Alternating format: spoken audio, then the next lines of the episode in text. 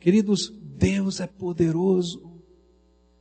E Ele usa meios extraordinários que eu não consigo entender nem explicar. Mas Ele age sobre as nossas vidas. E sabe o que é tremendo? Esse Deus poderoso que age sobre as nossas vidas é aquele que nos convida a caminhar com Ele para que a obra dele e a missão dele nessa terra aconteçam segundo os seus propósitos. E é por isso que eu queria convidar você para ler a Bíblia comigo, em Esdras capítulo 1. E eu queria mostrar para você uma das maneiras inusitadas de Deus trabalhar nessa terra, entre os homens, e uma maneira inusitada de Deus chamar pessoas a fazerem parte do seu projeto e do seu propósito. Esdras capítulo 1, a partir do verso 1, a palavra de Deus vai nos ensinar coisas tremendas. Diz assim a palavra do Senhor: No primeiro ano do reinado de Ciro, rei da Pérsia, a fim de que se cumprisse a palavra do Senhor, falada por Jeremias, o Senhor despertou o coração de Ciro, rei da Pérsia, para redigir uma proclamação e divulgá-la em todo o seu reino nestes termos. Assim diz Ciro, rei da Pérsia: O Senhor, o Deus dos céus, deu-me todos os reinos da terra e designou-me para construir um templo para ele em Jerusalém de Judá. Qualquer do seu povo que esteja entre vocês, que o seu Deus esteja com ele e que vá a Jerusalém de Judá reconstruir o templo do Senhor. O Deus de Israel, o Deus que em Jerusalém tem a sua morada, e que todo sobrevivente, seja qual for o lugar em que esteja vivendo, receba dos que ali vivem prata, ouro, bens, animais e ofertas voluntárias para o templo de Deus em Jerusalém. E então os líderes das famílias de Judá e de Benjamim, como também os sacerdotes e os levitas, todos aqueles cujo coração Deus despertou, dispuseram-se a ir para Jerusalém e a construir o templo do Senhor. Todos os seus vizinhos os ajudaram, trazendo-lhes utensílios de prata e de ouro, bens, animais e presentes valiosos, além de todas as ofertas voluntárias que fizeram. E além disso, o rei Ciro mandou tirar os utensílios pertencentes ao templo do Senhor, os quais Nabucodonosor tinha levado de Jerusalém e colocado no templo do seu Deus. Ciro, rei da Pérsia, ordenou que fossem tirados pelo tesoureiro Metridate, que os enumerou e os entregou a Sesbazar, governador de Judá. O total foi o seguinte: 30 tigelas de ouro, mil tigelas de prata, 29 panelas de prata, 30 bacias de ouro, 410 bacias de prata de qualidade inferior e mil outros objetos. Ao todo foram, na verdade, 5.400 utensílios de ouro e de prata. Sesbazar trouxe tudo isso consigo quando os exilados vieram da Babilônia para Jerusalém. Meus irmãos, esse texto nos ajuda a compreender que Deus desperta o coração das pessoas para que os seus propósitos possam ser realizados. E esse texto me ensina que é um privilégio participar desse mover de Deus aqui na terra. Pois é esse mover de Deus é esse propósito que Deus tem para a nossa vida, é o que nos dá sentido à existência terrena e nos dá sentido transcendente e eterno. Por isso eu queria olhar para esse texto e aprender com ele as diferentes maneiras como Deus nos convida a tomar parte do seu propósito como Deus está agindo, de que maneira Ele está falando, de que maneira Ele move o nosso coração, que coisas de Deus estão acontecendo e que estão acontecendo na tua vida e na minha vida. A primeira coisa que eu aprendo nesse texto é que Deus pegou um homem incrédulo, um homem que não tinha nada a ver com a fé, um homem que não tinha nada a ver com a religião judaica, e chamou, e escolheu para usar para o seu propósito, convidou a fazer parte da sua obra. Ele escolheu o rei da Pérsia, Ciro. E é interessante entender como Deus estava agindo e fez com que Ciro pudesse entender que ele estava sendo convocado por Deus. E eu queria contar um pouquinho dessa história para você. Deus está no controle. Ele tem o controle de todas as coisas. E a Bíblia nos diz que isso aconteceu porque havia uma profecia. Uma profecia que havia sido dada através do profeta Jeremias há mais de 70 anos atrás. Aproximadamente 80 ou 85 anos antes desse fato acontecer. Essa profecia se encontra no livro de Jeremias, capítulo 25, versículos 12 a 14, onde a Bíblia diz assim: Acontecerá, porém, que quando se cumprirem os setenta anos, castigarei a iniquidade do rei da Babilônia e desta nação, e diz o Senhor, como também a da terra dos caldeus, e farei deles ruínas perpétuas. E farei que se cumpram sobre aquela terra todas as minhas ameaças que proferi contra ela, tudo quanto está escrito nesse livro que profetizou Jeremias contra todas as nações porque também eles serão escravos de muitas nações e de grandes reis. Assim lhes retribuirei segundo os seus feitos e segundo as obras das suas mãos. Jeremias 29, versículo 10 diz assim: Assim diz o Senhor: Logo que se cumprirem para Babilônia setenta anos, atentarei para vós outros e cumprirei para convosco a minha boa palavra tornando a trazer-vos para este lugar. Deus está no controle.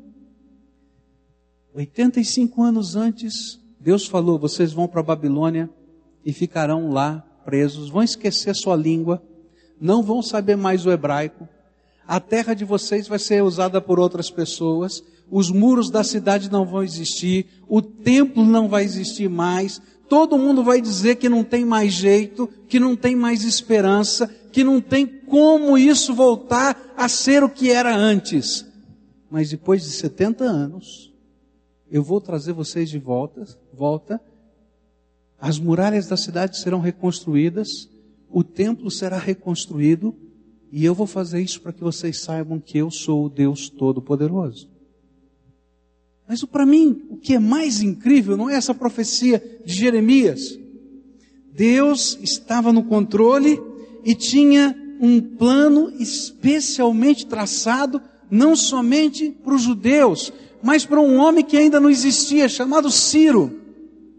Ele não havia nascido. A sua conquista não era fruto do acaso ou sorte, mas era um movimento de Deus, diz a Bíblia. E ele era o que era porque Deus tinha um propósito para a sua vida. E antes de Jeremias ter dito essa profecia, Isaías tinha feito uma profecia. E olha, quero que você acompanhe essa leitura, porque essa profecia foi dita 85 anos, quem sabe 100 anos por aí, antes de Ciro nascer. Olha só o que diz a Bíblia, Isaías 44. Que digo de Ciro? Eu imagino que os primeiros que leram a Bíblia não entenderam nada. Que Ciro é esse? Que digo de Ciro? Ele é meu pastor e cumprirá tudo o que me apraz. Que digo também de Jerusalém? Será edificada e do templo será fundado. Isaías 45 diz assim: Assim diz o Senhor ao seu ungido, Ciro, a quem tomo pela mão direita, para abater as nações ante a sua face, e para descingir os lombos dos reis, e para abrir diante dele as portas que não se fecharão. Eu irei adiante dele, diante de ti, endireitarei os caminhos tortuosos, quebrarei as portas de bronze, despedaçarei as trancas de ferro, dar-te-ei os tesouros escondidos e as riquezas encobertas, para que saibas que eu sou o Senhor, o Deus de Israel, que te chama pelo teu nome. Por amor do meu servo Jacó e de Israel, meu escolhido, eu te chamei pelo teu nome e te pus o sobrenome, ainda que não me conheces. Eu sou o Senhor e não há outro, além de mim, não há Deus. Eu te cingirei, ainda que não me conheces, para que se saiba até o nascente do sol e até o poente, que além de mim não há outro. Eu sou o Senhor e não há outro. Eu formo a luz e crio as trevas, faço a paz e crio o mal. Eu, o Senhor, faço todas estas coisas. Ah, meus irmãos, que coisa tremenda. Você consegue imaginar isso? Antes dele nascer, Deus já havia deixado nas escrituras sagradas o nome dele. E tudo quanto estava acontecendo, e toda a conquista da Babilônia, e toda a conquista da Média, e toda a conquista daquela região do mundo não aconteceu por acaso. Deus tinha um propósito e convidou um homem que não o conhecia, chamado Ciro, para fazer parte do seu propósito. Querido, eu quero dizer uma coisa para você que talvez você não vai entender hoje. Mas olha, é sério. Você é o que é porque Deus tem um propósito para a tua vida. Guarda isso no teu coração. Você é o que é porque Deus tem um propósito para a tua vida. O teu nome talvez não esteja escrito numa escritura sagrada, mas o Deus Todo-Poderoso te conheceu antes de você nascer. Muito tempo antes, a Bíblia diz que antes da fundação do mundo Ele já amou você. E Ele tem um plano para a minha vida, e Ele tem um plano para a tua vida. Esse Deus do imponderável, esse Deus Todo-Poderoso, tem um plano para a nossa vida. E Ele nos convida a não apenas receber o plano que Ele tem para nós, como fazer parte dos propósitos eternos dele para toda a humanidade. Agora, como será que Deus despertou o coração de Ciro para mandar o povo judeu de volta para aquela terra, para que a profecia de Jeremias acontecesse. E outra vez a gente vai ver esse Deus que tem o controle de tudo trabalhando, porque a missão é dele, a obra é dele. Como é que Deus pode mostrar o propósito que ele tinha para Ciro, se ele não o conhecia? E talvez você está perguntando a mesma coisa. Como Deus pode mostrar o propósito que ele tem para a minha vida? Eu não consigo ouvir a voz dele. Eu não consigo perceber a presença dele. Então eu quero dizer para você como Deus falou com Ciro. Olha que coisa tremenda. Deus tomou o cenário da vida de Ciro e começou a trabalhar no cenário. Eu quero contar para você o que está registrado na história, na história humana e na história bíblica. A Bíblia nos diz que na noite em que os persas adentraram a cidade da Babilônia e conquistaram a cidade da Babilônia, estava havendo uma festa. Está lá no livro de Daniel. No capítulo 5 do livro de Daniel você vai encontrar essa história. O rei que estava no comando, quem estava como regente naquele lugar, era o filho do rei Nabonido, chamado Belsazar. E Belsazar estava celebrando uma das festividades do calendário babilônico. E ele mandou trazer as taças de ouro que estavam no seu tesouro. Eram dele mas aquelas taças pertenciam ao templo de Jerusalém, esse templo que estava destruído. E a festa estava acontecendo quando ele teve uma visão. E a Bíblia diz que ele viu uma mão parecida com a mão de um homem que escrevia na parede. Ele viu esta mão, ninguém mais viu, mas o escrito na parede todos podiam ver. E aquele homem, aquele rei começou a tremer e a tremer e dizer: o que, que significa isso? Uma mão que escreve na parede e está escrevendo essas coisas, mene, mene, tekel, farsim. E aí então a sua mãe diz: Olha, tem um homem entendido, um profeta de Deus aqui, nesse palácio. Se alguém que pode discernir, é Daniel, chama Daniel. E ele então oferece presentes a Daniel. Ele diz: Eu não quero nada, porque aquilo que está lá é sério demais. Você foi pesado na balança de Deus e foi achado em falta. E hoje o seu reino será tomado das suas mãos. E há um profundo temor que vai no coração de todas as pessoas. Historiador grego chamado Heródoto conta que Ciro, o rei da Pérsia, tinha sitiado a cidade de Babilônia, mas ele sabia que a cidade de Babilônia tinha suprimentos abundantes para vários anos lá dentro. Tinha água que entrava pelos canais dos rios, e isso significaria um cerco de três ou quatro anos, no mínimo, para que aquela cidade caísse. Os seus exércitos estavam postados, e se pensava que iria demorar muito tempo. Tanto assim, que ele deixou uma parte da tropa naquele lugar, e ele, com os seus soldados, foram conquistar outra área. Porque o rei ia onde ele poderia receber a glória. Então ali ele ia ganhar mais rápido, depois ele voltaria no final do cerco para tomar a cidade. Mas um general teve uma ideia.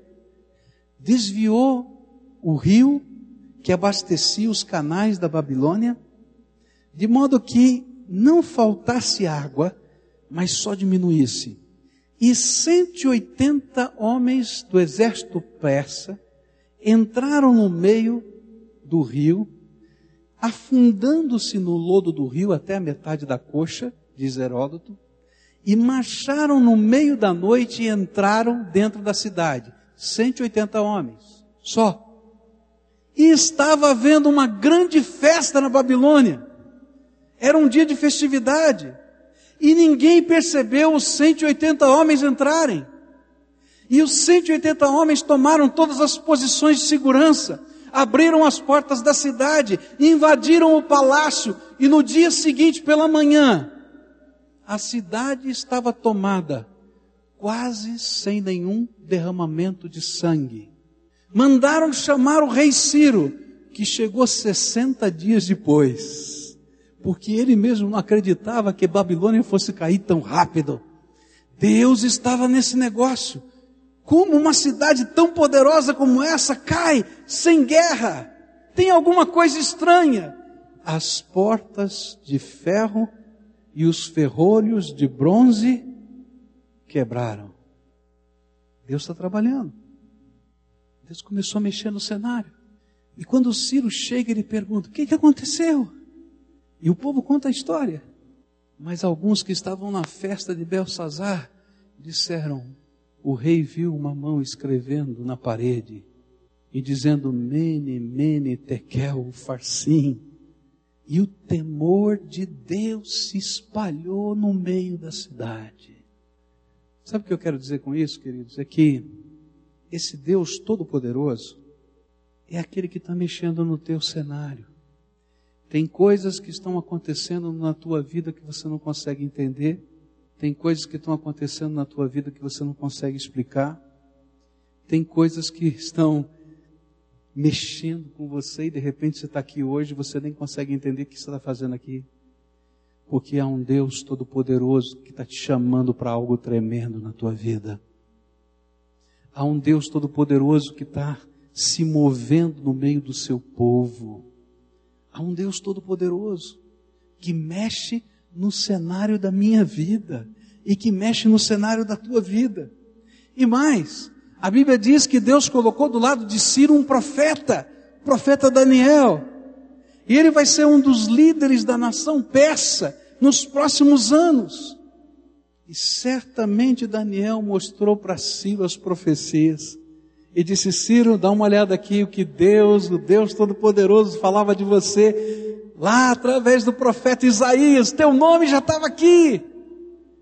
E aquele homem ficou profundamente impactado por um Deus que tinha escrito o seu nome nas suas escrituras sagradas. Como Deus se revela a nós?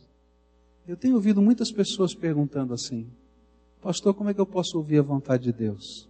Pastor, como é que eu posso saber que Deus me ama? Pastor, como eu posso saber qual é o propósito que Ele tem para a minha vida? Pastor, como é que eu posso saber qual é o dom que Ele me deu? Qual é o propósito que Ele tem? Então quero dizer para você, olha o cenário da tua vida. Você vai encontrar um Deus que está se movendo no meio do seu povo. Olha para as escrituras sagradas. Talvez você não encontre o teu nome gravado nas escrituras sagradas, mas a tua história vai estar escrita lá. E Deus vai estar dizendo: Filho, eu tenho um plano para a tua vida. Olha para a porta que Ele está abrindo e olha para a porta que Ele está fechando, porque esse Deus Todo-Poderoso está aí do teu lado.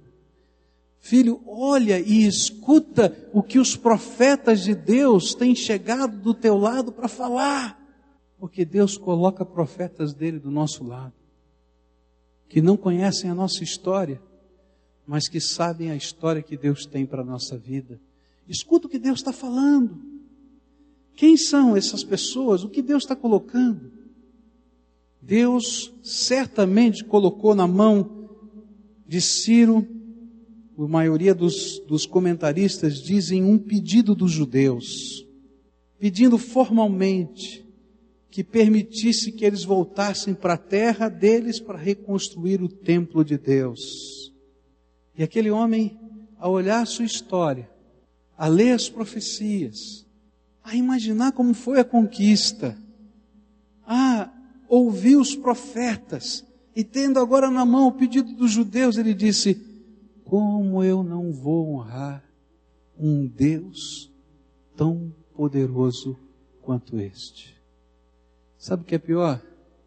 É que tem muita gente que Deus tem falado, tem tocado, tem mexido no cenário, tem colocado profetas, tem chacoalhado, tem feito milagres.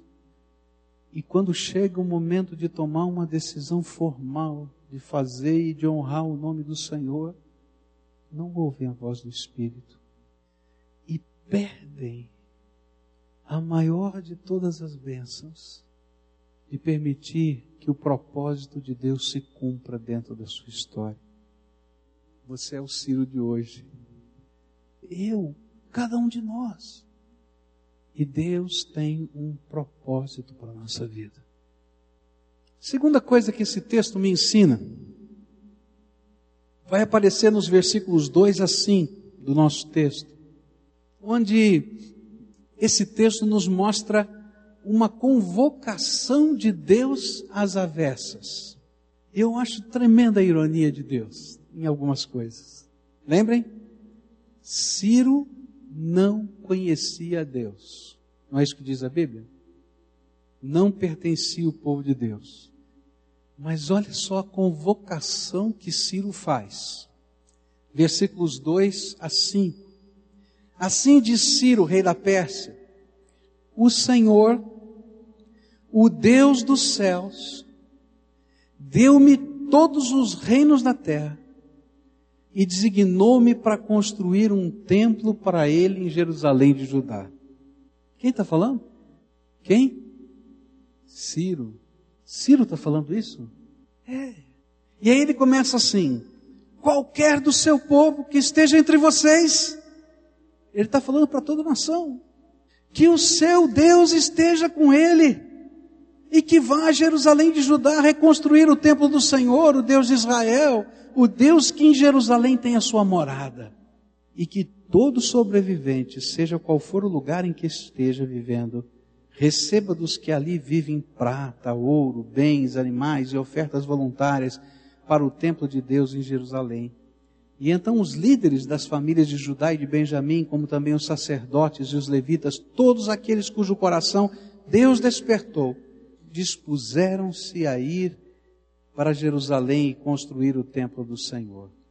É interessante perceber que a convocação do povo de Deus para deixar a Babilônia, seus negócios estabelecidos, suas casas, etc., e ir construir o templo, não veio de um profeta, mas de um incrédulo, que ficou profundamente tocado pelo poder de Deus.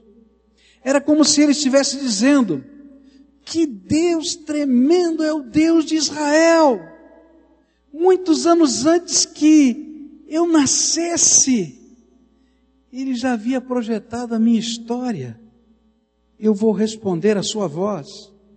Mas e vocês, povo de Deus? O que farão?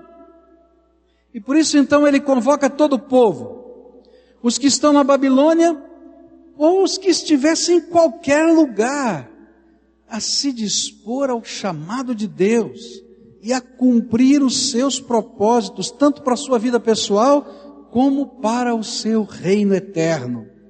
Isto me faz pensar nas palavras do Senhor Jesus. Você lembra dessas palavras? Jesus disse assim: Se vocês se calarem, o quê? As pedras clamarão. Se vocês se calarem, as pedras clamarão. E aí estava uma pedra clamando, Ciro, e dizendo assim: escuta, povo, Deus tem um plano. Vão lá, eu vou fazer a minha parte. Eu vou assinar o edito real. Eu vou devolver esse negócio todo do tempo que já acabou com o império da Babilônia. Não quero aqui não, volta para o tempo. E vou fazer mais. Mas e vocês? O que é que vão fazer? Ele é o Deus de vocês? É um chamado às avessas.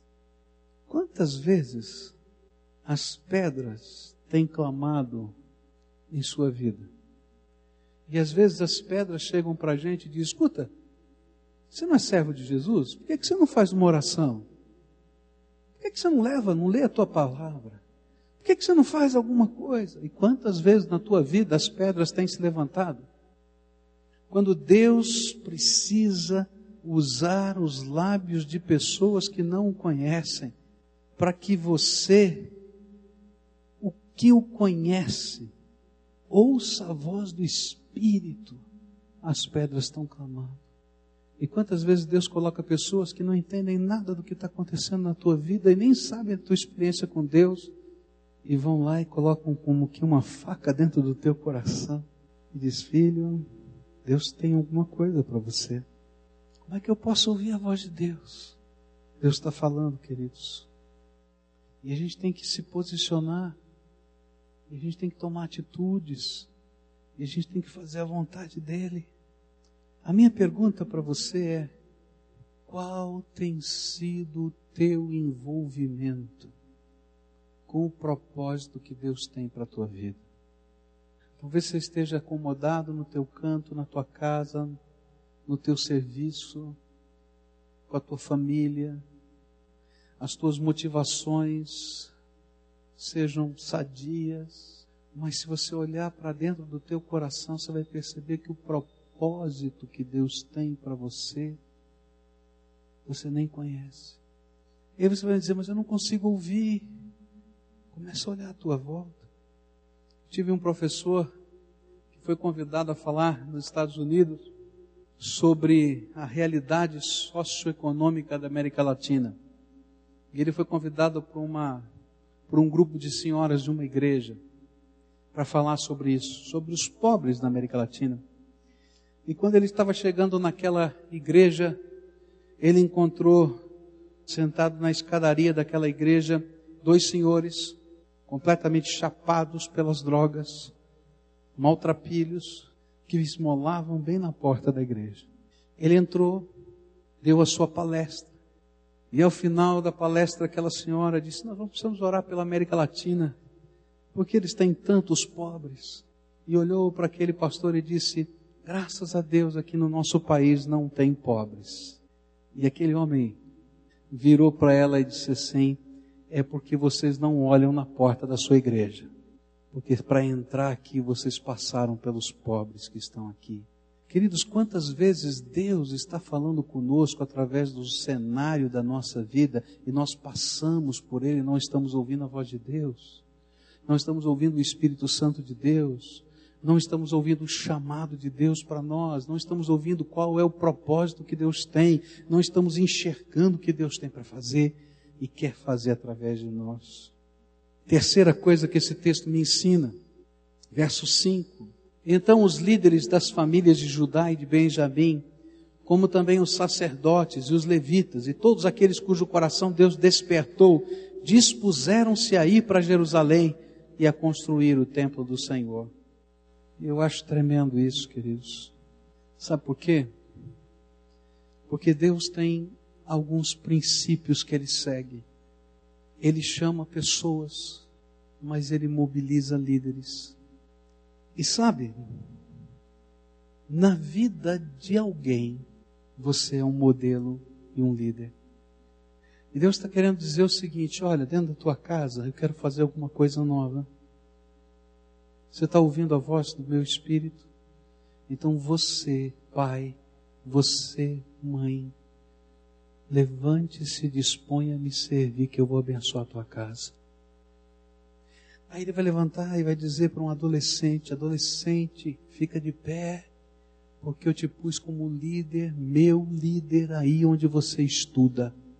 Pode ficar de pé que eu vou te abençoar. Se disponha. Ele vai dizer para mim, que sou pastor dessa igreja, Pascoal, fica de pé e se disponha, porque eu quero usar a tua vida.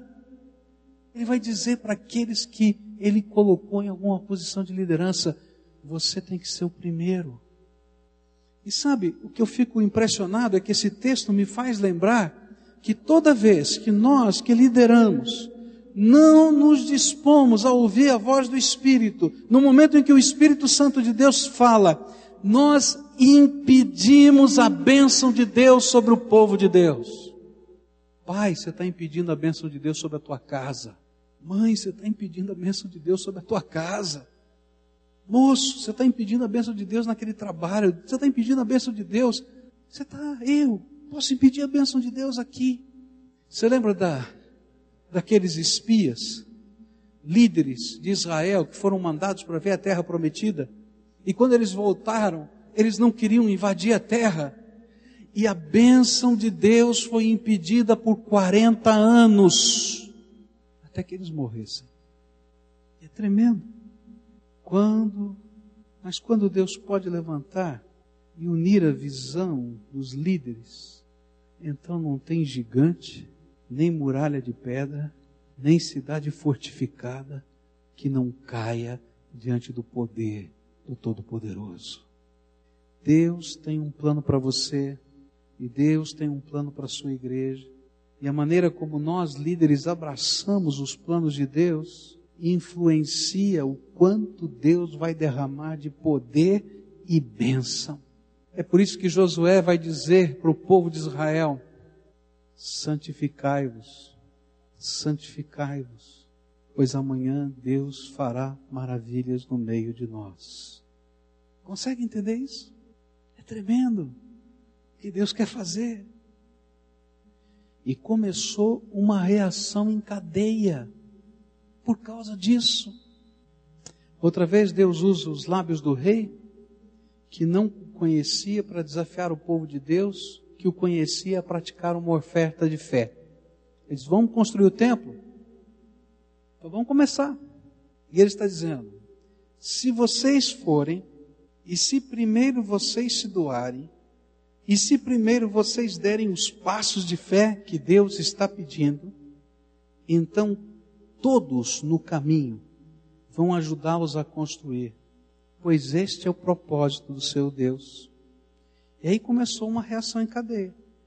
Primeiro os líderes, que não somente deram o seu melhor, mas se deram integralmente à visão de Deus. Depois, os do povo que estavam em qualquer lugar se dispuseram a ofertar o seu melhor. E aí, Deus levantou os vizinhos os vizinhos, que começaram a dar ofertas voluntárias, e começavam a pensar que Deus é esse, que escolhe um rei muitos anos antes dele nascer e entrega uma das cidades mais poderosas do mundo sem uma cruenta batalha. Esse Deus precisa ser adorado, esse Deus precisa ser honrado. E os vizinhos reconheceram a glória de Deus. E o próprio rei abriu os seus tesouros e ofertou não somente para a construção do templo, mas com temor devolveu ao Senhor não só os cálices de ouro usados na festa de Belsazar, mas tudo que tinha sido retirado do templo de Deus 70 anos atrás. Eu quero terminar dizendo para você o seguinte: eu não tenho dúvida que Deus quer fazer coisas tremendas no meio da gente. Eu vou falar agora, não como pregador, eu vou falar como homem de Deus, como uma pessoa. Vou dizer o que eu sinto no meu coração. Eu sinto que Deus está abrindo as janelas dos céus para derramar alguma coisa tremenda de poder e graça dele. Deus já tem feito. Enquanto a gente canta, enquanto a gente ora aqui, sem você ver nenhum estardalhaço, sem nada, Deus tem feito milagres, pessoas têm sido curadas, pessoas têm sido libertas e transformadas, porque Deus é soberano, Ele está fazendo. Mas Ele tem muito mais para fazer. Ele tem muito mais para fazer. E queridos, nós vamos celebrar as vitórias do Todo-Poderoso. E enquanto isso, a gente vai ver um Deus que liberta, um Deus que cura, um Deus que salva, um Deus que faz missões, porque a obra de Deus a gente faz tudo ao mesmo tempo. Vamos dizer, pastor, você é maluco, vai fazer tudo ao mesmo tempo. Vou continuar fazendo tudo ao mesmo tempo, porque esse é o jeito de Deus.